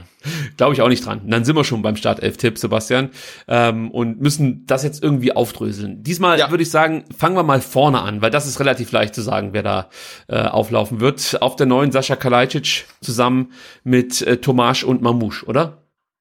Äh, genau, es gab ja Diskussionen, ob man Mamouche dann vielleicht mal auf die Bank setzen sollte. Wir haben es ja auch kurz diskutiert. Ich glaube, wenn du Alternativen hättest, die genauso gut sind wie er, dann könntest du das vielleicht machen, aber die hast du halt schlichtweg nicht. Insofern ähm, sehe ich die drei ähm, auf jeden Fall. Das da ist dein gefährlichster Offensivspieler aktuell. Also er macht vielleicht jetzt nicht die Tore, ja, aber das sind ja Nuancen, die da jetzt fehlen. Das sind ja kleine Stellschrauben, an die an, also da kannst du ja dran drehen. Aber der Typ ballert dir halt mal einen Freistoß rein. Wer macht denn das auch beim VfB? Wer, wer taucht denn auf vom gegnerischen Tor ohne Gegenspieler? Also du kannst dir doch nicht den offensiv stärksten Mann auf die Bank setzen, wo, nur weil er halt mal zwei hundertprozentige verballert hat. Also das passiert halt mal. Ja, scheiß drauf, geht weiter. Mamouche spielt. So. Und wenn Natürlich nicht, dann er zerrst du den an, die, an den Haaren auf dem Platz, Sebastian. Mach, mach ich. Und natürlich ähm, sollten dann äh, Thiago Tomasch und Oma Mamouche äh, gucken, ähm, dass sie nicht den Abschluss nehmen, sondern nochmal gucken, wo steht Sascha Kalajdzic und dann den Ball zum Langen und der macht ihn dann rein. Ja, das wäre natürlich noch, noch besser. Also, ja, Mamouche muss spielen. Punkt. So. Ja. Ähm, Im Tor wird auch Flo Müller stehen, da braucht man nicht nochmal drüber diskutieren. Nein. Und dann sind wir, ähm, ja, Jetzt hätten wir den, den Missintat O-Ton gebraucht, ne? Es wird über Flo Müller diskutiert. Äh, verstehen Sie die Kritik? Nein. ich habe noch nicht rausgeschnitten. Ähm, gut, Abwehr, ähm, würde ich sagen, machen wir es auch relativ kurz. Stenzel, Mafropanos, Ito Sosa. Ich würde es genauso belassen, wie es gegen Dortmund war. Genau, weil gegen Dortmund hat es ja trotz der zwei Gegentore aus meiner Sicht sehr, sehr gut funktioniert und deswegen glaube ich auch nicht, ähm, dass Pellegrino Matarazzo einen aus der Viererkette auf die Sechs schieben wird und damit halt äh, ähm, auch die Viererkette so ein Stück weit auseinanderreißt. Ähm, Anton äh, kehrt zurück, hätte eigentlich seinen Platz in der Viererkette, ähm, aber das hat gegen Dortmund, wie gesagt, gut funktioniert und na gut, das ist dann auch natürlich mein Tipp, äh, wer dann den äh, vakanten Platz auf der Sechs einnimmt. Ja, gehe ich komplett mit. Anton wird für Karasor spielen, Mangala wird diese strategische Rolle für Endo übernehmen und Chris Führig rutscht wieder zurück auf das auf die kreative Position, ja, im Dreier Mittelfeld, übernimmt praktisch die Rolle, die Mangala gegen Dortmund innehatte. So würde ich es spielen. Ja. Ähm, eine Frage muss ich jetzt trotzdem noch stellen, weil wir jetzt relativ schnell hier unsere Aufstellung gefunden haben. Ähm, angenommen, Karasor und Endo wären jetzt, äh, würden jetzt nicht ausfallen. Und Anton kommt zurück. Wen hättest du denn aus der Viererkette rausgenommen? Schwierig. Ja, ist Aber tatsächlich ich glaube schwierig. schon Stenzel. Stenzel. Und Mafropanos dann auf Rechtsverteidiger Ja. gesetzt. Ich hätte es auch so gemacht. Ich hätte dieses Tempo von Mafropanos, das er hat, und auch die Wucht, die er entfalten kann, hätte ich gerne äh, auf dem rechten Flügel gesehen gegen Mainz. Aber gut, ist jetzt keine Option. Genau, und auch die, die, die potenzielle Torgefahr, die er schon mal gezeigt hat. Also Gerne. ich glaube, der ist einfach, einfach noch ein Stück weit ähm, Pascal Stenzel voraus. Wobei der das halt auch wirklich gut gemacht hat, seit er in die Mannschaft reingerutscht ist Ja. und jetzt in der Startelf steht. Ähm, also das ist halt wirklich ein Spieler, auf den du dich verlassen kannst. Ne? Also der, der, der liefert halt jetzt nicht auf überragendem Niveau, ähm, aber solide. Also ich bin Stenzel-Fan. Ja, also absolut. Ich finde, äh, Pascal Stenzel macht das tatsächlich besser, als ich es ähm, erwartet hätte, muss ich ganz, ganz ehrlich sagen. Also wir haben ihn ja komplett abgeschrieben. Ja, gerade das Tempo ist halt so sein Thema, aber durch gutes Stellungsspiel macht er das immer wieder weg. Also ähm, Shoutouts gehen raus an Pascal Stenzel an der Stelle. Und Auf ich würde Fall. sagen, einmal fassen wir noch die Aufstellung zusammen. Also Müller Ja. im Tor, dann die Viererkette Stenzel, Mafropanos, Ito, Sosa. Auf der 6 Anton, auf der 8 Mangala, neben Chris Führig, vorne im Sturm Sascha Kalajdzic, flankiert von Thiago Diego, sage ich natürlich wieder, Diego Tomasch und äh, Oma Mamouche, nein, Thiago Tomasch und Oma Mamouche. Ich muss nur lachen, weil ich es tatsächlich mehrfach schon falsch gesagt habe. Gut. Ja, apropos, äh, die Diego, ähm, der Diego äh, Klimowitz, der hat bei der U21 gespielt. Ja, oder der Matteo. Ja, schon, ja, aber Das habe ich auch immer falsch gemacht. Ich weiß, aber Klimowitz ist nicht im Cannstatter Loch, sondern der spielt bei der U21. Du baust mir jetzt eine Brücke Natürlich. auf das nächste Segment, das ich eigentlich mit der U19 beginnen wollte, aber dann ziehe ich die U21 einfach vor, Sebastian. Das macht gar nichts, wir sind da flexibel. Die U21 hatte am vergangenen Wochenende noch spielfrei. Ähm, jetzt muss ich noch mal ein bisschen weiter zurückspringen, bevor wir über eine gute Leistung von Klimowitz sprechen, muss ich über die 0-1 Niederlage sprechen vom letzten Mittwoch, die wir ja noch live hier in der Sendung miterleben mussten gegen Groß Asbach. Du wirst dich erinnern. Ich habe mir das Spiel im Nachhinein angeschaut und ähm, ich hätte es besser nicht getan, denn das war wirklich grauenhaft. Das war wirklich, also die erste Halbzeit war das schlimmste Fußballspiel, das ich in diesem Jahr sehen musste. Es war, es war, also finsterster Scheißfußball. Das geht gar nicht. Die zweite Halbzeit war ein bisschen besser und ähm, ich habe eigentlich nach diesem Spiel komplett mit dieser zweiten Mannschaft gebrochen. Das ist eine Mannschaft und das sage ich jetzt so wie es ist, ohne Rückgrat. Die kann wirklich also mit mit mit äh, Gegenwind kann die überhaupt nicht umgehen. Ja, also das ist wirklich brutal, wie die sich da sofort zurückziehen, wieder nichts mehr kommt und ich verstehe das nicht. Man muss sich doch der Chance bewusst sein, die man auch hat. Man spielt da in Stuttgart, das äh, ist Pe- Pellegrino Materazzo war da, sein Missentat ist da und dann kickst du da so einen Stiefel runter, ja, da kommt kein Aufbäumen, nix. Der einzige, der ein bisschen was gezeigt hat, war Lukas Laupheimer von der U19, der dann äh, mit dabei war. Ansonsten null, wirklich. Das war das war erschreckend schwach. Und das kann ich dann auch nicht nur auf den Trainer zurückführen, Ja. sondern äh, da nehme ich jeden Spieler mit in die Verantwortung. Ja, wie gesagt, da sind Leute dabei, die von sich aus eigentlich ähm, der Meinung sind, ich möchte irgendwann mal ein Profi werden. Ich möchte mal vielleicht auch in der Bundesliga oder in der zweiten Bundesliga spielen. Und dann kriegst du da so einen Scheiß runter. Enttäuschend, wirklich erbärmlich fast schon. Also es, ich, ich kann es nicht anders sagen. Es war wirklich grauenhaft, diese erste Halbzeit. Gestern hatte der VfB dann aber noch ein weiteres wichtiges Nachholspiel und da haben sie mich so ein Stück weit wieder zurückgewinnen können gegen den FC Gießen. Ähm, auch ein Kellerkind, genau wie der VfB. Und dieses Spiel gewannen die Amateure mit 1 zu 0. Und ja, der Sieg war unglaublich wichtig. Und der VfB vor allem, das war für mich fast genauso wichtig wie der Sieg, mit einer richtig starken ersten Halbzeit. Die trafen einmal einen Pfosten, einmal die Latte, machten ein Abseitstor. Weit Fagier äh, nahm dann einmal noch die Hand zur Hilfe ähm, und erzielte ein äh, nicht reguläres Tor. In der 31. Minute lief dann aber alles den Regeln entsprechend, ja, und Matteo Klimowitz legte Wahrheit Fagier das 1-0 auf, ja, und die beiden, du hast ihn ja gerade schon äh, thematisiert, Matteo Klimowitz, die beiden, also Klimowitz und Fagier, die machten wirklich ein richtig gutes Spiel, genauso wie Winterneuzugang Noah Ganaus, der mir immer besser gefällt. Ähm, richtig gutes Spiel gemacht, wie gesagt. Und gleiches gilt übrigens auch für unseren ähm, Man Crush, kann man ja so sagen, Julian Kudala, der langsam wieder zur Hinrundenform zurückfindet, Sebastian. Hast du das Spiel gestern dir angeschaut? Ähm, nicht komplett, aber so ein Stück weit. Und ich kann da deine Eindrücke äh, teilen. Also Kudala auf dem rechten, ähm, nein, sorry, Ganaus auf dem rechten Flügel, ähm, immer wieder für Gefahr gesorgt, super schnell. Und äh, du siehst ihn halt schon auf dem Platz irgendwie groß und die, die runterhängende Stutzen und äh, ein Sprinter halt. Und ähm, hat da echt äh, den Gießner groß Probleme bereitet. Ja, und auch die anderen, ähm, Kudala und auch dann die Leihgaben von den Profis, die, die haben halt wirklich das gezeigt, ähm, ja, was man erwartet. Und Kudala war ja in der, in der Hinrunde ähm, ja so relativ überraschend einer der Stars im Kader, ist dann so ein bisschen abgetaucht, aber jetzt kommt er wieder. Also ähm, das macht Hoffnung äh, für das Restprogramm, ja. Ja, also sehe ich so wie du. Ähm, eigentlich musst du 2-3-0 zur Halbzeit führen, dann ja. Ähm, ja schaffst du das nicht und ähm, dann muss man den Gießenern auch noch mal ein Kompliment aussprechen, weil sie tatsächlich dann auch noch mal Druck gemacht haben und zurückkamen. Ja, glaube ich, ne? Ja, ja, da war Flo Schock noch da? dran. Ähm, genau, genau, hat das Ding rausgedreht. Also raus, ja. auch der hat jetzt äh, zwei gute Spiele gezeigt. Mhm. Äh, das war vielleicht noch der einzige Lichtblick äh, gegen Groß Asbach. Ansonsten war da wirklich nicht viel zu holen. Ähm, ja, und jetzt am, San am Samstag gibt's eine weitere Gelegenheit, äh, Big Points zu sammeln, denn dann geht es nach Frankfurt zum FSV. Die sind 16. Der VfB ist aktuell 14. und das ist halt auch nochmal wirklich ein ganz wichtiges Spiel jetzt für Fahrenhorst und seine Mannschaft. Ja. Ähm, also wenn sie das gewinnen, wäre schon nicht schlecht, um es mal vorsichtig auszudrücken. Und ähm, um dann vielleicht noch ein bisschen weiter in die Zukunft zu schauen, am kommenden Mittwoch, also am 20.04., steht dann noch ein Nachholspiel gegen den TSV Steinbach-Heiger an. Die sind aktuell, ich glaube, Vierter. Vierter. Mhm. Ja. Und haben 60 Ja. Punkte, also da darf man nicht unbedingt ähm, gleich drei Punkte ähm, ähm, einkalkulieren. Ja. Ähm, aber jetzt gegen FSV Frankfurt, ähm, da hat man nur zwei Punkte Vorsprung, ein Spiel weniger, aber wie gesagt, dieses Nachholspiel ist halt gegen den Tabellenvierten. Also ähm, dann ähm, wird es einfacher sein, gegen Frankfurt zu gewinnen. Ja, ich drücke uns und der Mannschaft die Oh Daumen, ja. dass das klappt.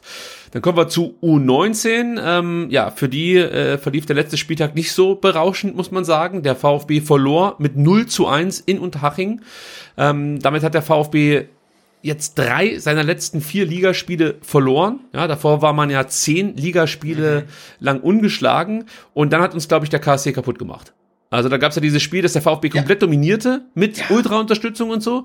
Und dann kriegen sie äh, dieses blöde 0 zu 1 und der Affe aus äh, Karlsruhe äh, feiert dann noch vor unserer Kurve, sage ich jetzt mal. Das hat mich dann noch komplett, ich sag's jetzt nicht, Ja. wütend aber gemacht. immerhin konnte man das Pokalspiel in München gewinnen, in, der, in dieser schlechten Phase. Also, ja, ich war, ja, das ist auch cool, aber das kotzt mich jetzt schon, und dass man so ein bisschen aus der Hand gibt. Denn ähm, dadurch, dass Augsburg mit 3-1 bei den Kickers gewonnen hat, Frankfurt 2-1 gegen Ingolstadt erfolgreich war und Nürnberg in einem wirklich komplett irren Spiel nach 0-3 Rückstand noch 5-3 gegen Mainz gewinnen konnte. Und Sebastian, 0-3 stand es nach wenigen Minuten. Zur Halbzeit stand es 4-3 für Nürnberg. Also es ist ein spektakuläres Spiel War das gewesen. sieben, sieben Tore in einer Halbzeit? Ja, es war der Hammer. Also das kann man sich gerne nochmal anschauen. Es war sehr, sehr unterhaltsam. Ähm, ja, aber durch diese Ergebnisse rutschte die U19 jetzt auf Tabellenrang 4 ab. Ich glaube, so schlecht waren sie seit dem vierten Spieltag nicht mehr oder so. Ähm, also sehr, sehr unglücklich. Und jetzt hat man halt noch zwei Spieltage Zeit, um die zwei Punkte Rückstand auf Tabellenführer Augsburg aufzuholen. Das Gute ist, der VfB hat von den vier Meisterschaftsanwärtern das beste Torverhältnis. Also das hilft dann vielleicht noch, wenn es ganz, ganz eng wird. Und weiter geht's jetzt am Samstag in neun Tagen gegen Kaiserslautern. Also jetzt am Osterwochenende steht kein Spiel an. Ich würde sagen, über das Spiel gegen Kaiserslautern reden wir dann nächste Woche Donnerstag. Ja.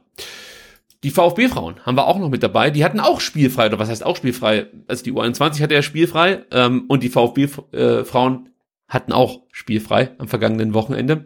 Ähm, stehen weiterhin auf Platz sieben in der Regionalliga und für sie geht es weiter am Ostermontag, also am 18.04. gegen den Tabellenzweiten aus Alberweiler. Also äh, schwere Aufgabe. Sollten sie gewinnen, könnten sie auf Platz 6 springen. Ähm, sie könnten zwar punktetechnisch gleichziehen mit Wacker München, aber was das Torverhältnis angeht, ähm, hat man da eher eine Baustelle. Ähm, das, das wird nicht so leicht aufzuholen sein, aber ja, ich, ich rechne jetzt vielleicht auch nicht unbedingt mit einem Sieg. Ich drücke natürlich die Daumen. Äh, es geht natürlich weiterhin nur darum, die Klasse zu halten. Ja. Ähm, aber Ostermontag, merkt euch das mal, wenn ihr Bock habt, 18.04., ähm, weiß gar nicht, spielen die zu Hause oder auswärts? Shit, das habe ich mir jetzt gar nicht notiert.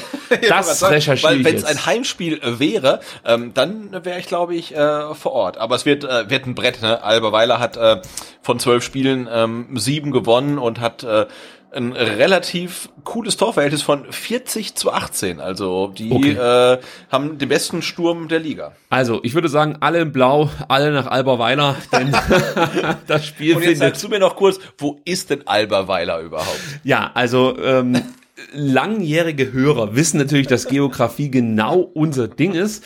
Und nach meinem Erkenntnisstand liegt Alberweiler bei Biberach. ich hoffe, es stimmt. Gut. Ähm, ja, dann Aber wenn du, mir jetzt, wenn, wenn du mir jetzt sagen würdest, ähm, setz dich ins Auto und fahr nach Biberach, ich hätte keine Ahnung, in welche Richtung ich fahren muss, ehrlicherweise. Richtung Ulm und dann Richtung Bodensee. Okay. Jetzt das weiß ich das. hinbekommen. Das Ja, schaffst du. Ja, aber ich werde vielleicht auch Richtung Norden gefahren. Also, naja. Äh, Du hast noch ein Thema, Sebastian. Ähm, ja, genau. Und ähm, wir haben ja am Dienstag ähm, schon mal ähm, die coole Auswärtsfahrt ähm, angeteasert, äh, die ähm, das VfB-Fanprojekt in Kooperation mit dem VfB Stuttgart machen. Ich glaube, da sind mittlerweile auch fast ähm, alle Plätze weg. Die fahren ja mit zwei Bussen nach Mainz. Das wird super. Ähm, und eigentlich wollten wir erst am nächsten Dienstag dann das ähm, Auswärtsprogramm äh, bewerben, äh, was das VfB-Fanprojekt auf die Beine gestellt hat, was es auch wirklich in sich hat. Denn der VfB hat zwei Auswärtsspiele in Folge, Mainz und dann Berlin. Dieser blöde Termin am Sonntagabend um 17.30 17:30, glaube ich, ja, Anpfiff. Ähm, Aber ähm, das VfL-Fanprojekt hat ein Rahmenprogramm ähm, rund um das ähm, Auswärtsspiel in Berlin und ähm, da endet der Anmeldeschluss am Ostermontag, nein, am Ostersonntag. Und deswegen haben wir es jetzt schon mit in Sendung gepackt. Und zwar ähm, gibt es einmal am Samstag in der VfB Fankneipe in Berlin im Rössle ähm, gibt es ein Programm, was ziemlich cool ist. Da braucht man sich aber nicht anmelden. Deswegen besprechen wir das am kommenden Dienstag. Aber es gibt auch am Sonntag vor dem Anpfiff ähm, des Spiels ähm, gibt es ein ähm, ich muss kurz gucken, wie sie es offiziell nennt, kulturell bildungspolitisches Angebot. Klingt relativ dröge, ist aber super spannend, ähm, denn ihr könnt mit dem VfB Fanprojekt euch ähm, diese ähm, ähm, Abhöranlagen der Mhm. US-Amerikaner ähm, am Teufelsberg angucken. Ist wirklich interessant. Ich habe es mir schon angeguckt. Also es lohnt schon sich da? definitiv, ja. Also ich, ich kenne nur Bilder, das sieht ja super, ähm, super geil aus, Ja. also auch rein optisch ist ja, also- also selbst wenn ihr politisch, kulturell null interessiert seid und nur ähm, Bilder für Instagram machen wollt, super Location, ist ein Lost Place, ähm, sieht total spannend aus. Die Amerikaner haben damals, glaube ich, ähm, rüber quasi in die Ostzone reingespitzelt. Genau. Und ähm, diese Abhöranlagen äh, gibt es noch, ist mittlerweile halt so eine Art Museum, nenne ich es jetzt mal. Der höchste Ähm, Berg Berlins. Das wäre dann auch stimmt. noch auf der Bucketlist. Also, Genau. Und das Schöne bei, bei, bei, bei diesem ähm, Programm ist, also wenn ihr sowieso zum Auswärtsspiel in Berlin seid und ihr reist schon am Samstag an, ähm, dann äh, könnt ihr einfach ähm, euch anmelden und ähm, geht dann am Sonntag, ähm, trefft euch da irgendwo in der Nähe um 12 Uhr und ähm, guckt euch die ähm, Field Station Teufelsberg an. Ähm, es gibt einen Guide, diese Tour dauert 90 Minuten, ähm, der erklärt euch alles, ihr könnt euch in, in Ruhe angucken. Und ähm, es kostet nichts, denn die Kosten ähm, zahlt das Fanprojekt. Und ich glaube, wenn ich in Berlin wäre, ich würde auf jeden Fall hingehen. Ähm, und wir blenden euch, glaube ich, das können wir machen, ähm, den, den Screen ein und schreiben auch in die Shownotes, was ihr, was ihr machen müsst. Weil wenn ihr dabei sein wollt, müsst ihr euch halt ähm, bis Ostersonntag ähm, anmelden. Ihr schickt eine E-Mail an info.vfb-fanprojekt.de mit eurem vollständigen Namen, eurer Handynummer und eurer E-Mail. Und ja, dann seid ihr dabei. Und wann ihr dann wo sein müsst, ähm, kriegt ihr dann per Mail mitgeteilt und wie gesagt, das Angebot richtet sich an alle, die sowieso in Berlin sind. Also es geht ja nicht um Anreise von Stuttgart aus, sondern wenn ihr in Berlin seid, ihr habt euch das selbst organisiert, ihr wollt zum Spiel, ihr habt am Sonntag noch nichts vor, ähm, dann würde ich euch empfehlen, äh, euch um 12 Uhr in der Nähe des Teufelsbergs einzufinden und euch dann diese Abhöranlagen anzuschauen, denn ich denke, es lohnt sich. Für Nachfragen gibt es natürlich auch die sozialen Medienkanäle vom VfB Fanprojekt. Da könnt ihr mit Sicherheit auch nochmal nachhaken, wenn irgendwas unklar ist. Gut, dann sind wir durch mit der zweiten Zusatzausgabe äh, in der langen STR-Historie, muss man ja sagen.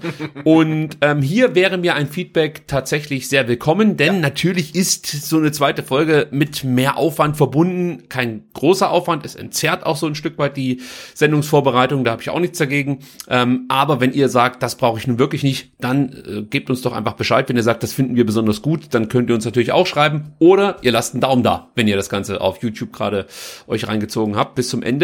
Und wie gesagt, Feedback ist da willkommen. Ähm, wir wollen wissen, ob euch das überhaupt ja, einen Mehrwert bietet oder ob ihr sagt, komm, baller einfach das dreieinhalb Stunden Brett raus am Dienstag und wir teilen uns das ein, so wie wir es brauchen. Macht euch diesen Aufwand nicht. Wir brauchen es nicht. Wenn das das Feedback ist, werde ich euch sagen, ist mir egal, ich mach's trotzdem. das schon mal als Info. Sebastian, ich bedanke mich bei dir, äh, wünsche viel Spaß beim Eiersuchen und äh, beim Punkte mitbringen aus Mainz. Wir hören uns dann am Dienstag wieder im Fanprojekt live 19 Uhr. Ich hoffe, es sind diesmal ein paar mehr Leute dabei als beim letzten Mal. Und dann sprechen wir natürlich über das Spiel des VfB Stuttgart in Mainz und ähm, du wirst so einen Erfahrungsbericht mit uns teilen. Und anschließend Fall, ja. wird das Spiel analysiert. Vielen Dank, Machen wir das. gute Reise und wie gesagt, frohe Ostern. Bis dann. Ja, auch bis dann. Ciao. Ciao.